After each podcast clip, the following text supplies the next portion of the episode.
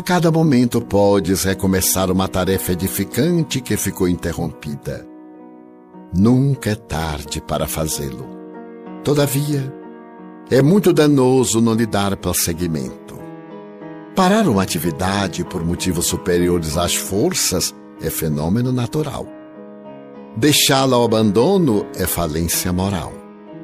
A vida é constituída de desafios constantes. Sai-se de um para outro em escalas ascendentes de valores e conquistas intelecto-morais. Sempre há que se começar a viver de novo. Uma decepção que parece matar as aspirações superiores. Um insucesso que se afigura como um desastre total. Um ser querido que morreu e deixou uma lacuna impreenchível. Uma enfermidade cruel que esfacelou as resistências. Um vício que por pouco não conduziu à loucura.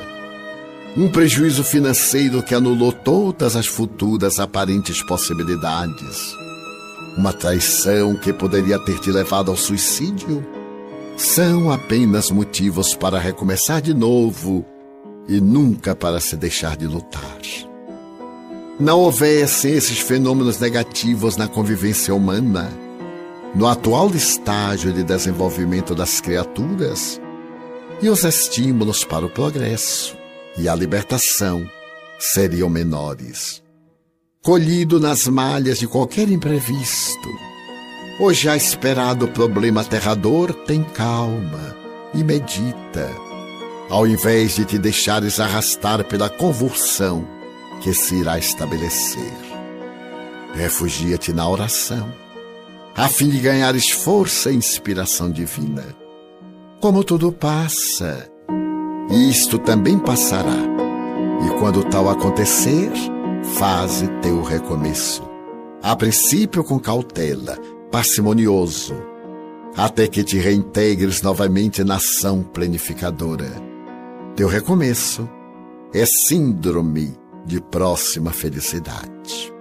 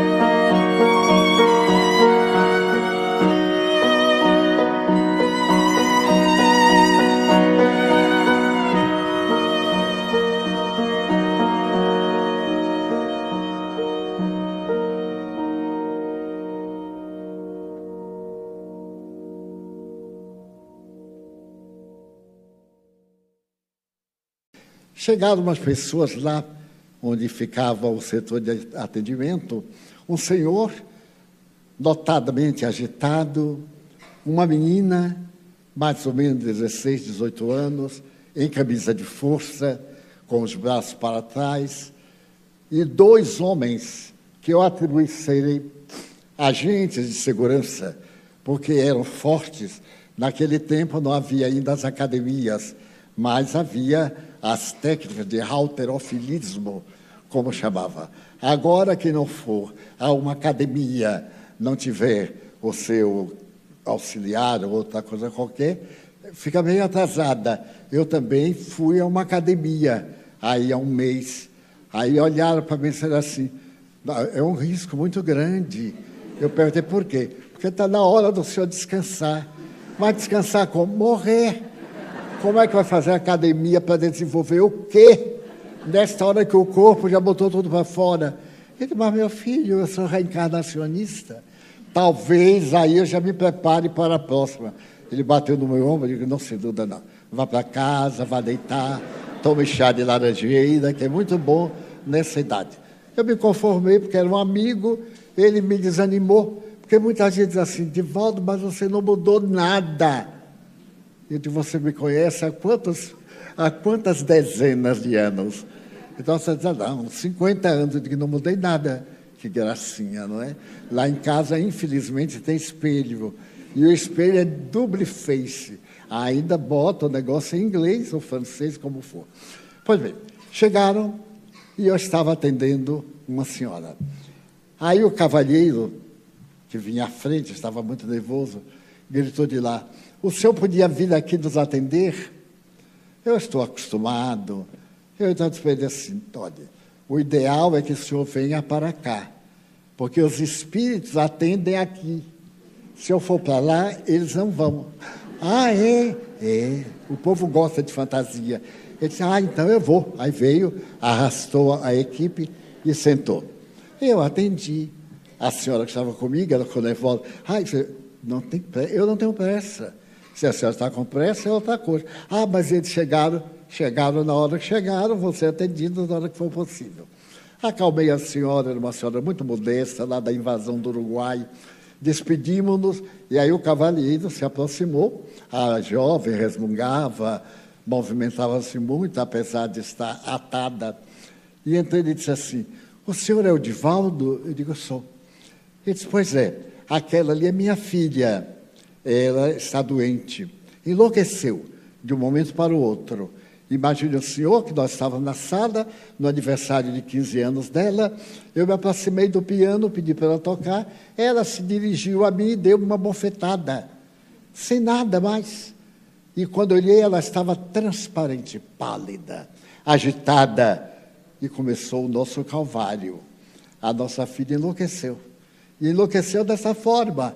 Não houve como acalmá-la. Chamamos o médico.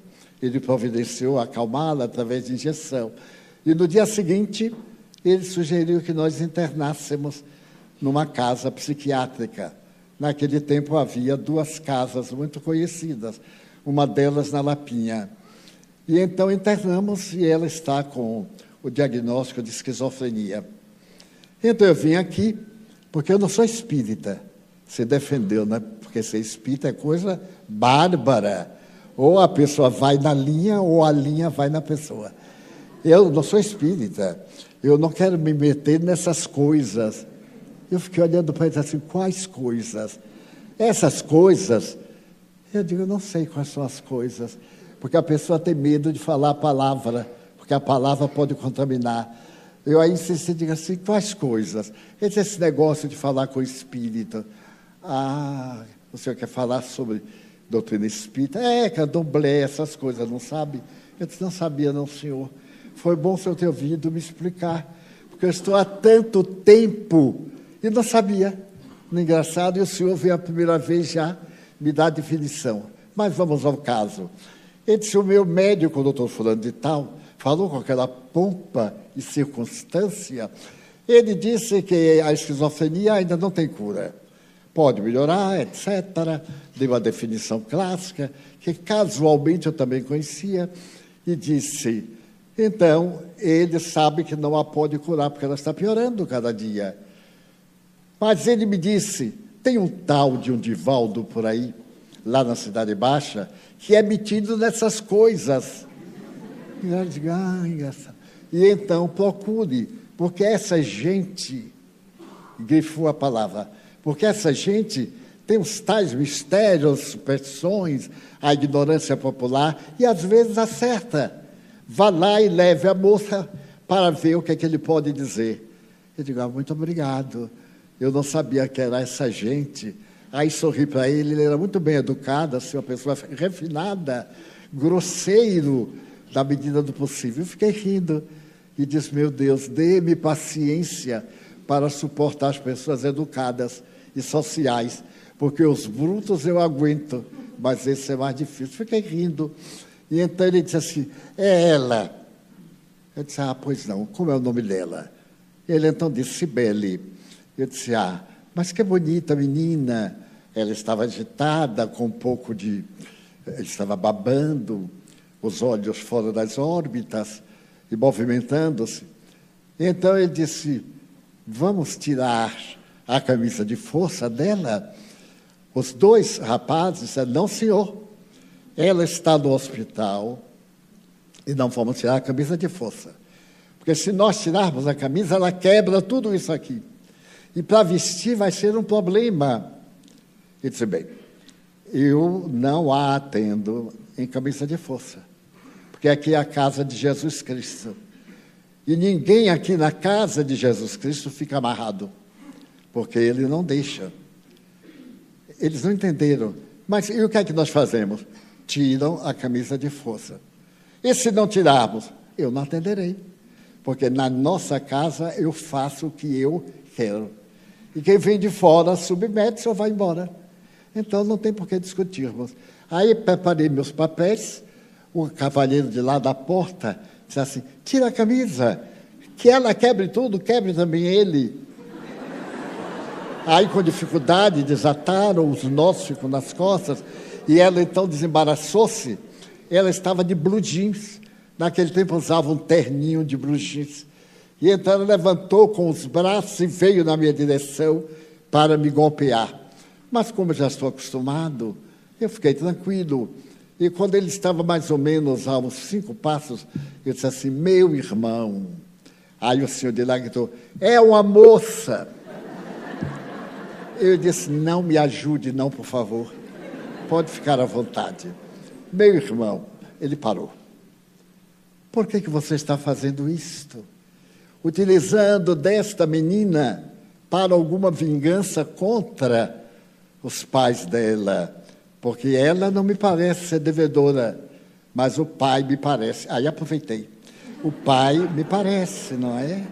Então você está se vingando dele. É verdade. Ele falou, nossa, acertei. E sorri para ele e disse assim, mas que vingança boba. Você a martiriza, contrai um débito vai ter que pagar. Ele contrai um débito para, com você e agora você está cobrando. Aí expliquei rapidamente e ela se movimentava agitada, os olhos com uma manchazinha de sangue. Ele disse: Meu filho, não faça isto. A vida é eterna.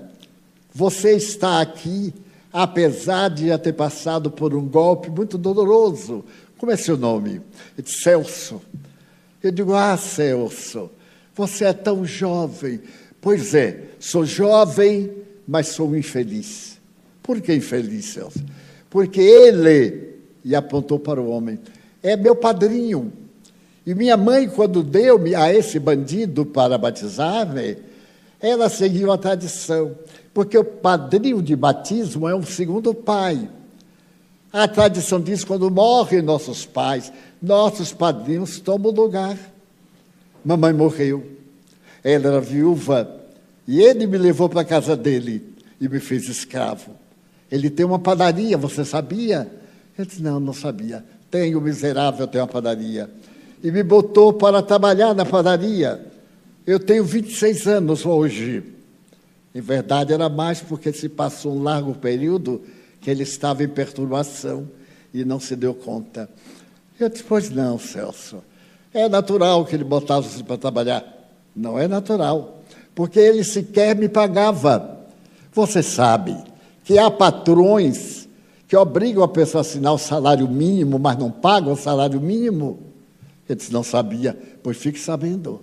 Há muita miséria no mundo que as pessoas não sabem. Esses infelizes nos exploram e um dia nós tivemos uma discussão Eu avancei para esbofeteá-lo, senti uma dor no peito, caí e não me lembro de mais nada. Aquela dor terrível. Um dia então eu estava na sala de visitas da casa dele e ele estava com ela. Eu então digo assim: olha o miserável que está me fazendo sofrer. A dor continuava. Eu então me aproximei para dar-lhe a bofetada. Mas antes de chegar até ele, ela me atraiu. Eu não entendi nada. É como um imã atraindo uma peça de ferro. Aquilo me atraía e eu me bati nela. E ela então se encorajou e eu queria bater-lhe. Ela então se aproximou e deu-lhe uma bofetada. Aí eu fiquei contente, porque ela poderia me ajudar. Ele respondeu com outra bofetada e nós nos engalfinhamos na luta. Então me aplicaram uma injeção, ela dormiu, eu também dormi. E quando eu acordei, eu estava no hospício, louco de um lado para outro, e ela também assim abobalhada, desvairada. Agora que já se passaram alguns dias, eu sei o que é isto, sei que já morri, mas ninguém morre. Eu estou aqui para me vingar dele. Eu disse, mas é uma vingança boba, porque ela sofre, as leis divinas liberam-no. Agora, por que, que ela vai sofrer se ela não lhe fez mal nenhum? Porque ela deve ter feito mal a outros. E as leis não são individualistas. Nós desorganizamos as leis universais e reorganizamos-las desde que nós restauremos o bem, recuperemos aqueles a quem fizemos o mal. Nós não citamos kits e Deus nos libera. Ele disse: Não estou entendendo nada. Eu digo: Não se preocupe, vamos conversar um pouco. Você foi morar na casa dele porque sua mãe desencarnou, morreu. Ele disse: Foi. Eu digo: Ela está morta há quanto tempo? Ele parou e disse: ah, eu não sei esse negócio de tempo. Eu descalcule algo, alguma festa, alguma coisa. Ele se lembrou da festa da Conceição da Praia. E eu sei, eu sou ex-católico, que era o dia 8 de dezembro. Aí eu calculei, ele deveria estar desencarnado uns oito anos. E agora foi o momento em que ele despertou para a realidade mas encontrando nela uma mediunidade, uma afinidade psíquica, ele se acoplou ao perispírito, que é o chamado corpo astral, e incorporou, e esteve manipulando-a através de um fenômeno de telepatia e de ação corporal. Chamamos a esse fenômeno psicofonia, fenômeno da palavra através do psiquismo. E então, eu estou aqui, mas sem notícias de mamãe. Eu digo, mas era de achasse que sua mãe já estivesse lhe encontrado, porque ela desencarnou há mais anos. Portanto, você deve ter uns oito a dez anos desencarnado. Ela deve ter um pouco mais. Nesse momento, eu vi entrar uma senhora desencarnada como se fosse um ser humano. Ela entrou, chegou junto a mim e me disse assim: Salve, meu filho, ajude, meu Celso. Eu me senti comovido com aquela senhora humilde, bem modesta, chorando e pedindo pelo filho. A ternura das mães é incomparável. Eu disse, Celso, vamos então tentar encontrar sua mãe. Você sabe orar, rezar? Eu sei, todo mundo sabe rezar. Quando eu era pequeno, minha mãe me botava entre as pernas e me ensinava o Padre Nosso. Eu digo, eu também, minha mãe me ensinou. Então vamos rezar o Padre Nosso, para você poder sair dessa faixa. Você já viu rádio? A gente mexe aquele ponteirozinho e muda de estação. A gente muda de faixa vibratória tudo vibra em faixas próprias. Então você está numa faixa, digamos, abaixo de zero. E mamãe está numa faixa 20 acima de zero. Você precisa subir para facilitar o intercâmbio. E ela ao meu lado. Então eu disse: repita comigo, Pai Nosso, que estás nos céus. De repente ele estava aqui ao lado direito, a mãe aqui a esse lado. Ele olhou e viu-a. Então ele deu um grito através da menina: Mamãe! E caiu de joelhos de frente da mãe. A mãe então enlaçou ternamente, retirou da aura do campo vibratório em que ele se comunicava. A menina ia desmaiando, eu segurei, sentei-a e a mãe pegou e o levou. A menina despertou, assim aturdida, dementada, e viu o pai. O pai então se aproximou e ela perguntou: Papai, aonde estamos? E eu disse: Está na casa de um amigo, minha filha. Aqui é parte do hospital. Então tiraram você do hospital para ficar aqui uns dias conosco. Você esteve doentezinha, não é? Ela disse: senti um desmaio e não me lembro de nada que aconteceu nesses dias. Eu digo: É natural, mas isso passa. Você vai poder dormir hoje sem tomar remédio e disse aos enfermeiros: Não deem remédio a ela hoje. Eles ficaram me olhando desconfiados. E então acariciei-lhe a cabeça e disse: Sibele, seja bem-vinda, minha filha. Você conhece Jesus? Conversei um pouquinho. Ela tinha poucas ideias. A ideia normalmente que tem alguns religiosos: Jesus está lá. Quando morrer, a gente dá um jeito. E eu estou cá. Essas ideias imperfeitas que os religiosos não preocupam de explicar às pessoas. A gente nasce, vive, desencarna sem saber de muita coisa da realidade da encarnação. E então disse para ela: Você agora vai ter que rezar, rezar muito, pedir a proteção de Jesus, pedir a proteção de Maria Santíssima. E ela disse: Estou com tanto medo, estou com frio. Eu disse: É assim mesmo. E o pai Disse, agora, seu Divaldo, ela já está boa. Eu disse, não, senhor. Não se fica bom por passe de mágica. O espírito que a atormentava, seu inimigo, fiz questão de frisar, foi afastado para que ela possa ter repouso. Depois ele vai voltar e vai continuar cobrando a dívida. O dinheiro que o senhor não pagou a ele, apesar de ter assinado um contrato de pagar o salário mínimo. Não, mas isso todo mundo faz. Eu digo, a gente vai discutir isso depois. Agora é sua filha. E olhei para aquele Sovina, assim com aquela ternura de quem deseja esganar, com ternura, com bondade. Ele então disse, e agora? Ele disse, agora, se eu fosse, eu levava para casa, porque ela está melhor. E o que é que eu faço no hospital? Eu digo, eu não sei. Você vai ao hospital, conta o que se passou aqui e leva para casa. Eu contar o que se passou aqui? O senhor está doido? Eles não vão acreditar em mim. Eu disse, é problema do seu caráter e do deles. Você está pedindo uma opinião. Mas, senhor Divaldo, ela já está boa, ela está normal. Olha aí a minha filha, olha a Cibele. Eu disse, ela está melhorzinha, não é Si. Aí já chamei eternamente de Si. Engraçado que ela era chamada de Cipe da família. Ela sorriu, morena, linda, bem baiana, bem linda como todos nós baianos. E então ele disse: Quer dizer que eu levo para casa. E os enfermeiros, eu digo: manda embora, ou manda de ficar aí, não tem problema, não, aqui a casa é pública, podem ficar aí. Achei muita graça que o enfermeiro que foi com a camisa de força, ele balançava-se na mão e disse assim: Seu Edivaldo, engraçado, todo mundo me chama Edivaldo.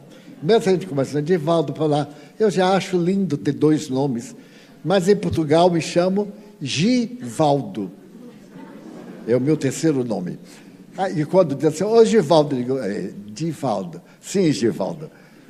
Bom, então, ele disse, senhor Givaldo, eu, senhor Edivaldo, o que é que eu vou dizer?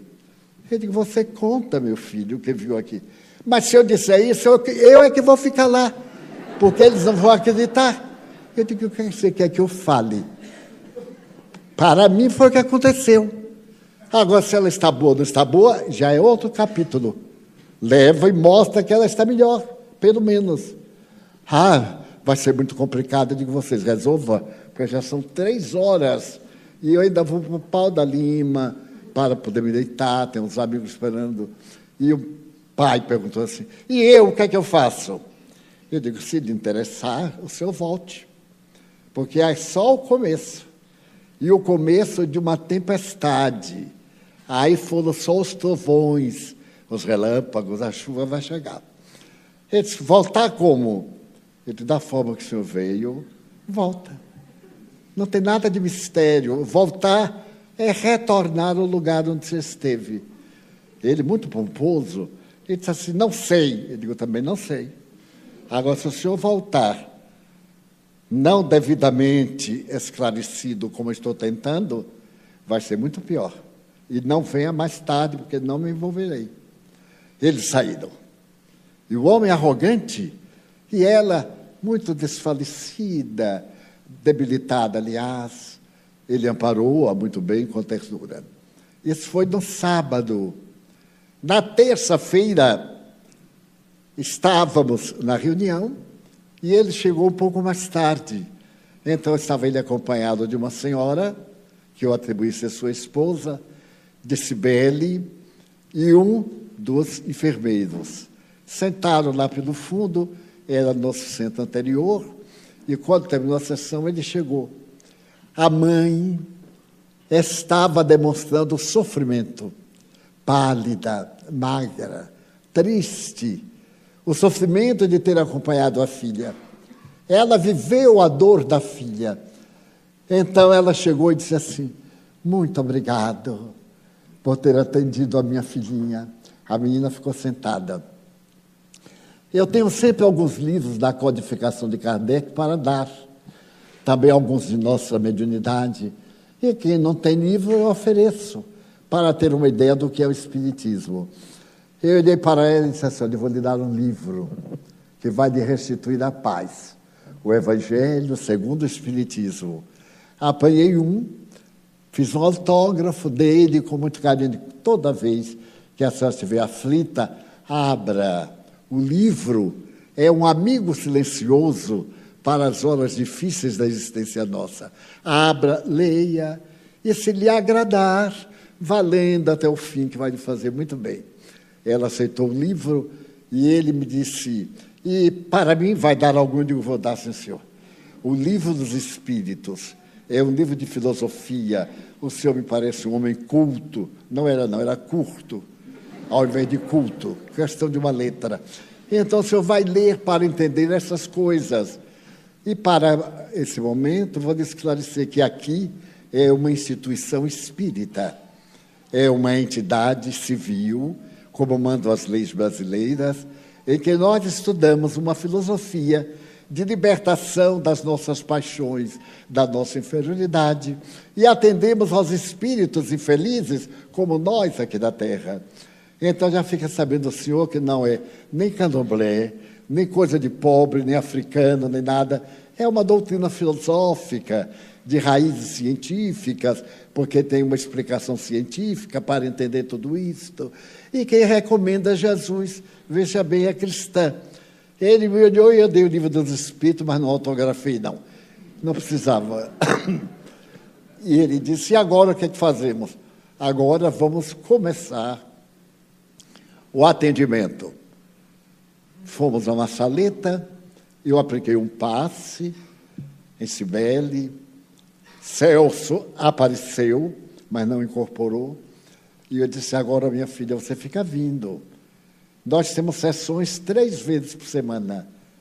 Você com seus pais escolhe um dia para poderem ir entendendo, para entrarem nesse raciocínio nosso que é um pouco diferente do raciocínio comum. E é fácil de absorver. Primeiro, faça o bem. Não importa como. Não é difícil. Ela disse: Não, senhor. Não desejo mal a ninguém. Nada. E para você, eu vou ler desse livro, O Principiante Espírita. Para você ver o que é. Vá tendo. E vem. Eles passaram a frequentar. passaram a frequentar. Uns três meses depois, os espíritos me autorizaram levá-la à sessão mediúnica.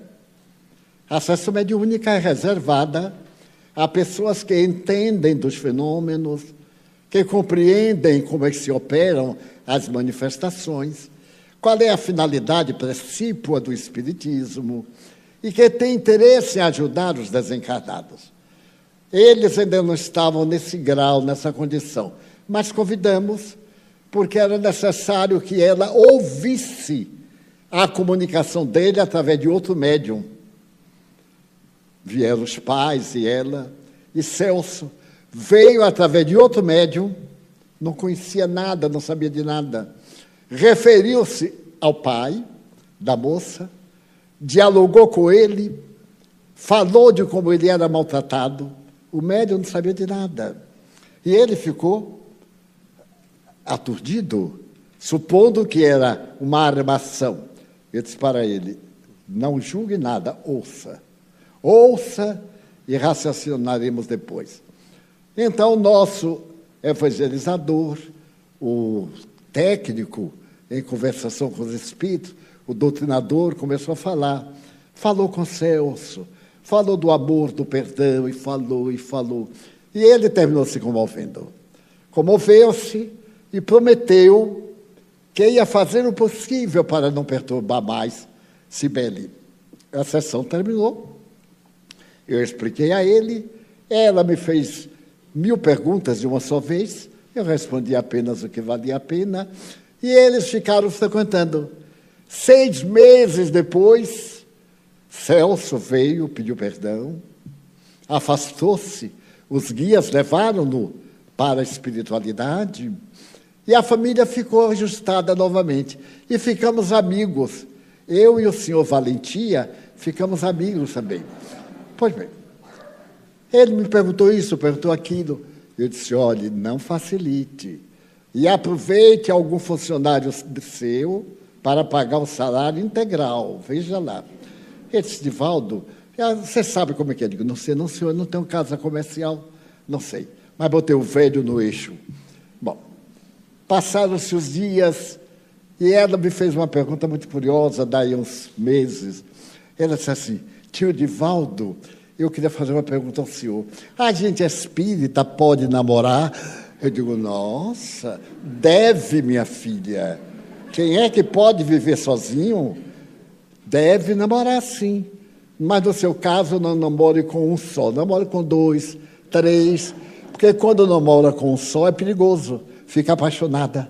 E quando mora com dois, três, até resolver quando é que vai ficar, não fica com nenhum. Ela achou muita graça. E eu perguntei, por quê? Ela disse, olha, tio, é o seguinte, o pai ali, né, seu Valentia.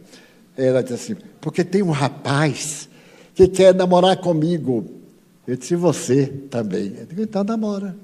Mas papai, eu digo, não dá importância não. Ria para ele e vá namorando. E vá namorando. Traga para eu conhecer aqui na sessão, porque eu poderia ver se estava em condições de um namoro firme, com objetivo, ou se era passatempo, distração juvenil. Daí a dias ela trouxe um rapaz cearense, todo empergadinho, todo de gravata, Ave Maria. Um rapaz de 21 anos ou 22. Terminada a reunião, ela deu um sinal, ele veio, ela disse assim, tio Divaldo, este é o rapaz que eu falei com o senhor. Ele foi para mim e fez, o namorado dela. Porque namorado antigamente era diferente, não é? Hoje, namorado, a gente não sabe mesmo o que é, deixa para lá.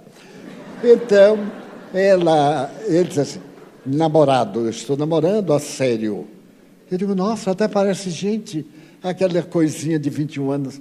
Ele disse, ah, que bom. E você está trabalhando? Olha a técnica. É, eu tenho um emprego, eu trabalho no Centro Industrial de Aratu. E eu digo assim, ganha um bom salário. Centro Industrial de Aratu. Ele pode casar com ela. E então, se o namoro é para valer, eu disse, senhor, ela me mete tanto medo do pai dela, o que é que ele pode fazer?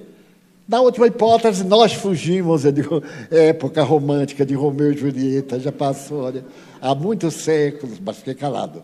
E ele me contou a sua procedência, a sua família cearense, e então pretendia convidar o pai para vir é, fazer o pedido. Eu digo, nossa, é sério? Mas primeiro deixe ela se formar, você terminar seu curso, não há pressa, para encurtar a história. Meses depois, ele continuou frequentando a reunião. E eu disse, minha filha, conte a seu pai que está com o namorado. Mas tio Divaldo, ele dá grito e você fica com o namorado. O que é que pode fazer? Ah, ele vai me bater. Eu digo, não vai nada. Você olha para ele e diz assim, se o senhor bater, eu falo com o tio Divaldo.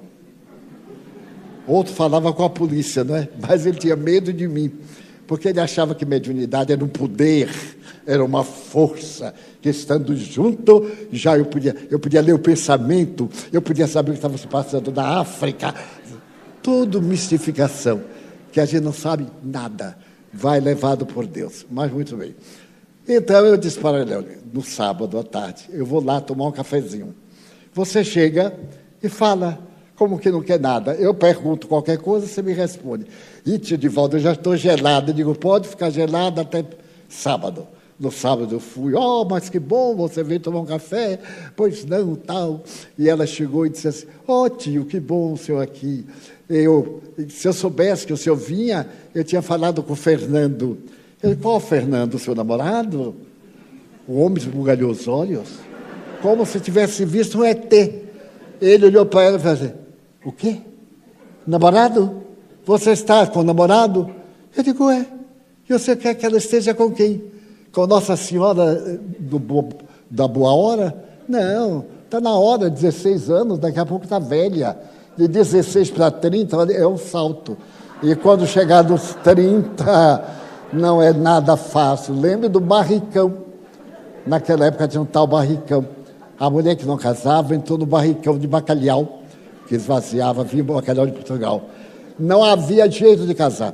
Eu tenho algumas amigas que estavam na hora, eu aí interferia, digo, oh, meu Deus, não faça isso, não deixe. Aí fizemos a caridade, casaram às vésperas do barricão, estão felizes até hoje. Pois bem. Ele então ficou assim, olha, é um rapaz excelente, eu conheço. Ele tem uma boa aula, tem bons princípios, não tem pressa, está trabalhando lá no centro, aí, nesse setor e conversei. Ele disse, Marivaldo, ela é uma menina. Eu disse, eu queria que ela fosse uma velha. Ele pegava uma velha de 70 com 20 para fazer da velha o quê? Vamos acabar com esses preconceitos bobos. Peçamos a Deus que sejam felizes, que se respeitem e tal. Aí de uma doutrinada ele ficou assim admirado. E aceitou. Então eu falei com o rapaz, peça logo em casamento, fica noivo. Porque antigamente tinha o primeiro passo, olhava e ria. Se o outro risse, já era o princípio. Depois se aproximava. Para pegar na mão demorava seis meses. Para dar um abraço, um ano. Para dar um beijo, dez anos. E desencarnava, não casava. Não dava tempo. Agora não, já começa casado e tudo. Eu acho até interessante. Muito bem, que Deus abençoe. Pois bem, eu digo, você vá e peça. Porque ele já sabe que ela tem um namorado, agora ele vai conhecer o namorado. Ele disse, Edivaldo, eu posso ir assim como um amigo, porque eu não sei o que falar. Chega e fala, eu vou estar lá. Veja como eu fui em Santo Antônio, hein? Ele foi de gravata. Se eu tivesse previsto, eu não deixava gravata, né? porque gravata é para enforcar a gente.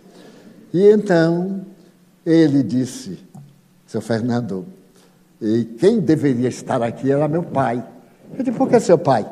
Quem vai casar com ela é você. Ah, mas papai lá em Fortaleza não pôde vir. Aí Fernando disse, não estou entendendo, ele vai entender já. Ele veio pedi-la em casamento. Ele disse, pai, casar? Ela tem agora 18 anos, eu digo, e casar antes dos 20 se formam com 19, casa com 20, tem o pelo filho 21, o senhor se torna avô, ela com 22 anos, e vai pagar a dívida a Celso. Ele disse, como? Eu, depois ele explico. Pois bem. Aí o velhote aceitou, ficou tudo bem, ela ficou ótima, a família ficou espírita, o rapaz ficou frequentando também com ela, e casaram. Casado no civil, eu fui ao casamento civil, ao religioso eu não fui, por uma questão doutrinária. E muito bem. Nesse ínterim, ela me chegou um dia e disse assim: Tio Divaldo, eu acho, eu digo, está grávida. Pode ter certeza, porque eu vi. E vi que era Celso quem ia reencarnar. Eu digo, oba, eu quero ver este cobrador com o devedor juntos. Né? Pois bem, veio a gestação, e aí eu recebo um telefonema, uma da madrugada, eu estava atendendo, o telefone me chama, Divaldo, você tem que passar aqui na Climério de Oliveira. Era uma maternidade. Ele disse, mas você está falando? Fernando, a menina teve filho, um rapazinho. Divaldo, você tem que viver, meu neto. Ele disse, por que eu tenho que ver? É uma hora, seja que hora for, você vai passar por aqui com o Nilson para conhecer meu neto. Eu disse, tá bem, tá bem. Lá para as duas e meia saímos daqui, fomos à maternidade, e o homem estava com uma garrafa de champanhe. E disse aqui, nós vamos comemorar. Eu disse, não, senhor me desculpe, mas eu nem licor de São João eu tomo. E gosto tanto de cozinho de São João gelado. É uma maravilha dos céus, mas meu fígado é inimigo de, do álcool, eu não posso tomar. Aí rimos muito. Ele me chamou para eu ver o neto. Estava o local em que ficavam as crianças e um vidro. Então, olhamos, não pode ver nada mais feio do que criança recém-nascida. Vermelha, inchada, aquela coisa horrorosa, você não sabe se é um menino ou se é um sapo. Mas o povo acha uma beleza, é tudo hipocrisia.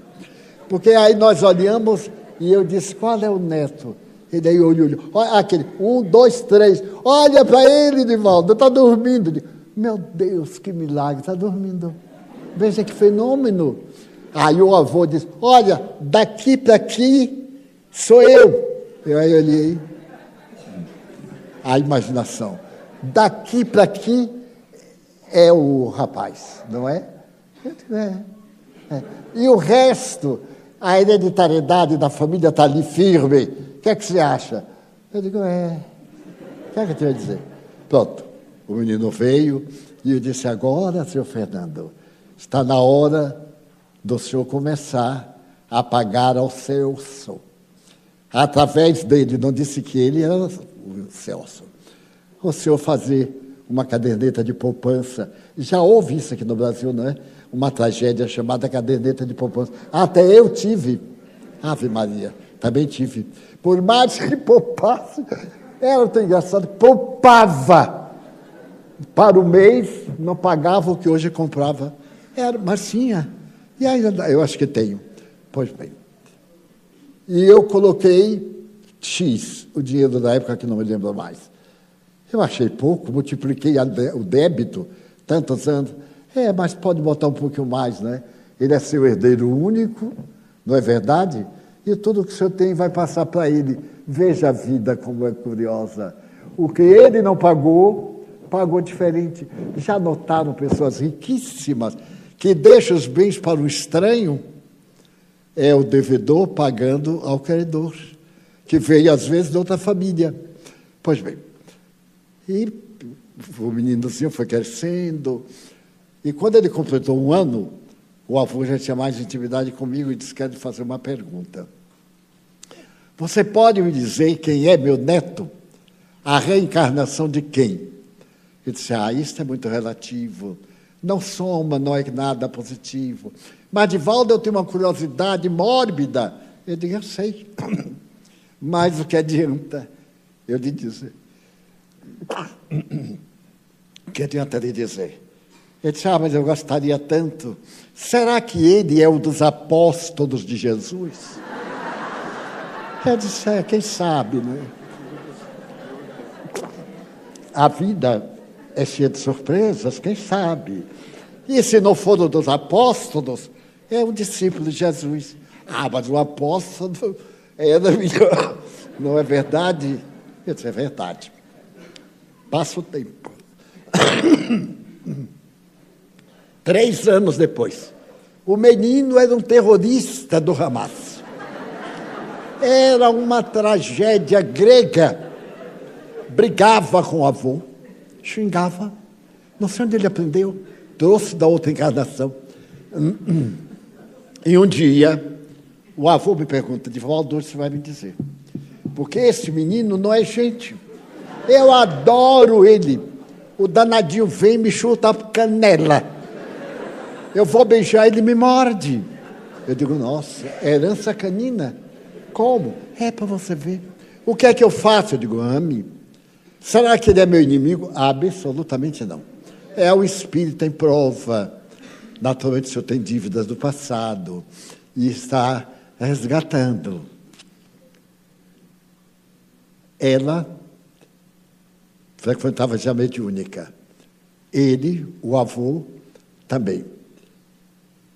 Celso, agora com outro nome, foi crescendo.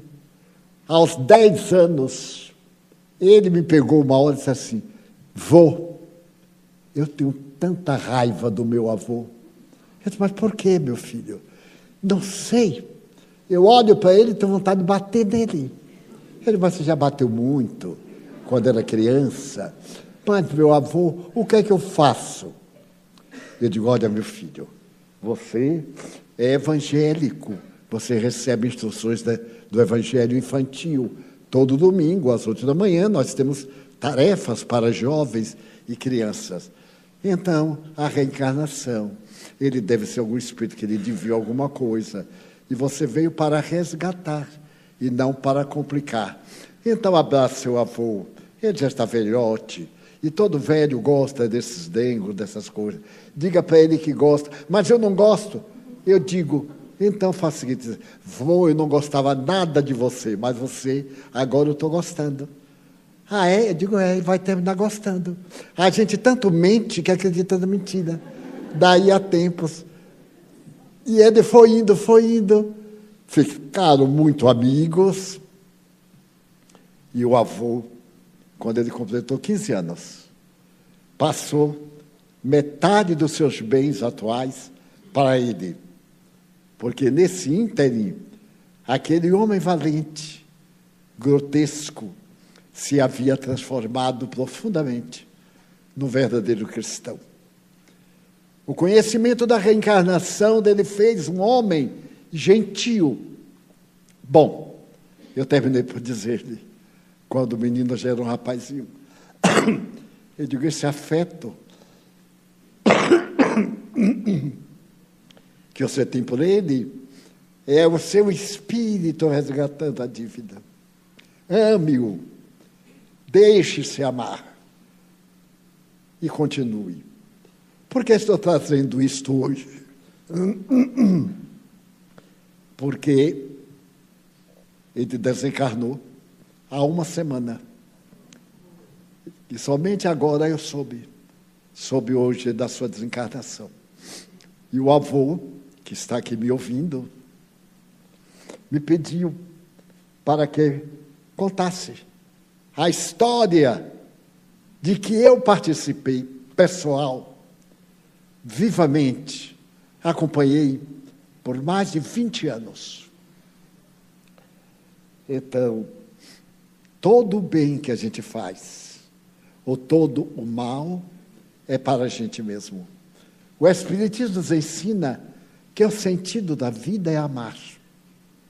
Que a melhor maneira de ser feliz é amar, perdoando àqueles que nos ofendem e fazendo-lhes todo o bem.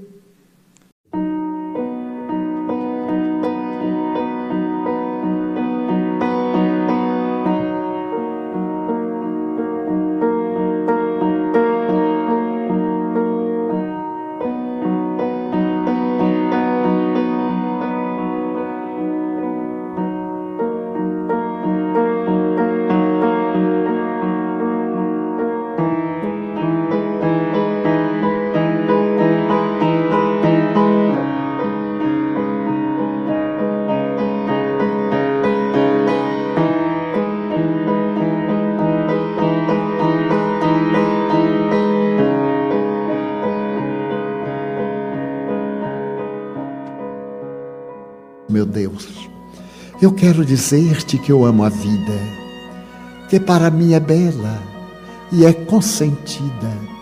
Muito obrigado, Senhor, por tudo que me deste, por tudo que me dás. Obrigado pelo ar, pelo pão, pela paz. Muito obrigado pela beleza que os meus olhos veem no altar da natureza.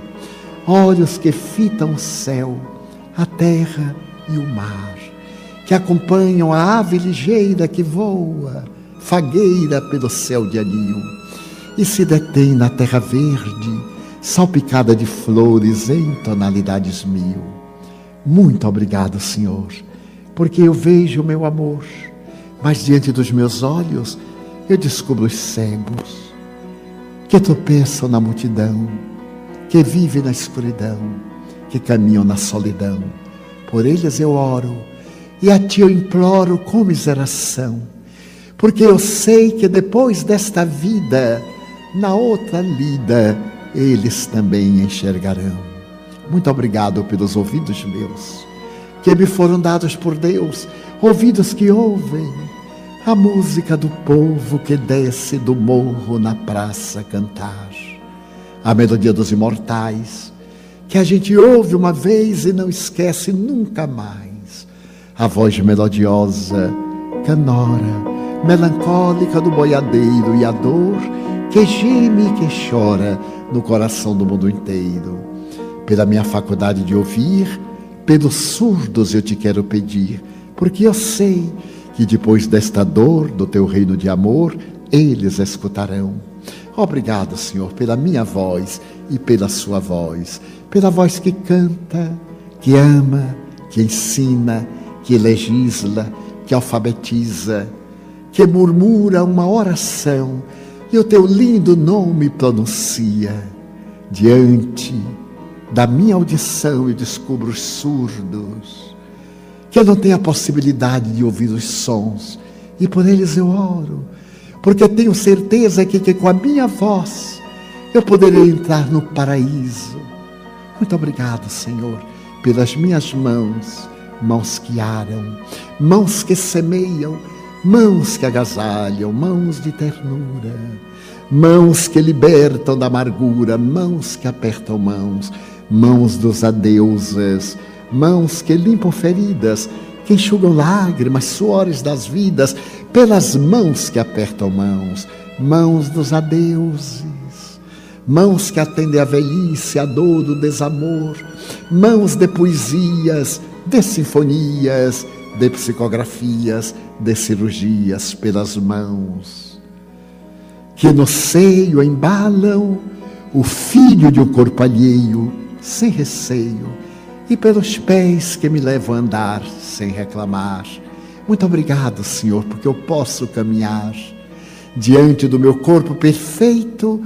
Eu quero orar pelos aleijados, deformados, paralisados, que não se podem movimentar. Eu oro por eles, porque eu sei que depois desta expiação, na outra reencarnação, eles também bailarão. Muito obrigado por fim pelo meu lar. É tão maravilhoso ter um lar. Não é importante se este lar é uma mansão, uma favela, um ninho, uma cama no caminho, um bangalô, um duplex, seja o que for, mas que dentro dele haja a presença do amor de mãe ou de pai, de mulher ou de marido, de filho ou de irmão, a presença de um amigo, alguém que me dê a mão, pelo menos um cão, porque é muito triste viver na solidão. Mas se eu a ninguém tiver para me amar, nem um teto para me agasalhar, nem uma cama para repousar, nem aí eu reclamarei. Pelo contrário, direi: Obrigado, Senhor, porque eu nasci. Obrigado, Senhor, porque eu creio em Ti. Pelo Teu amor, obrigado, Senhor pela sua atenção. Muito obrigado, senhores.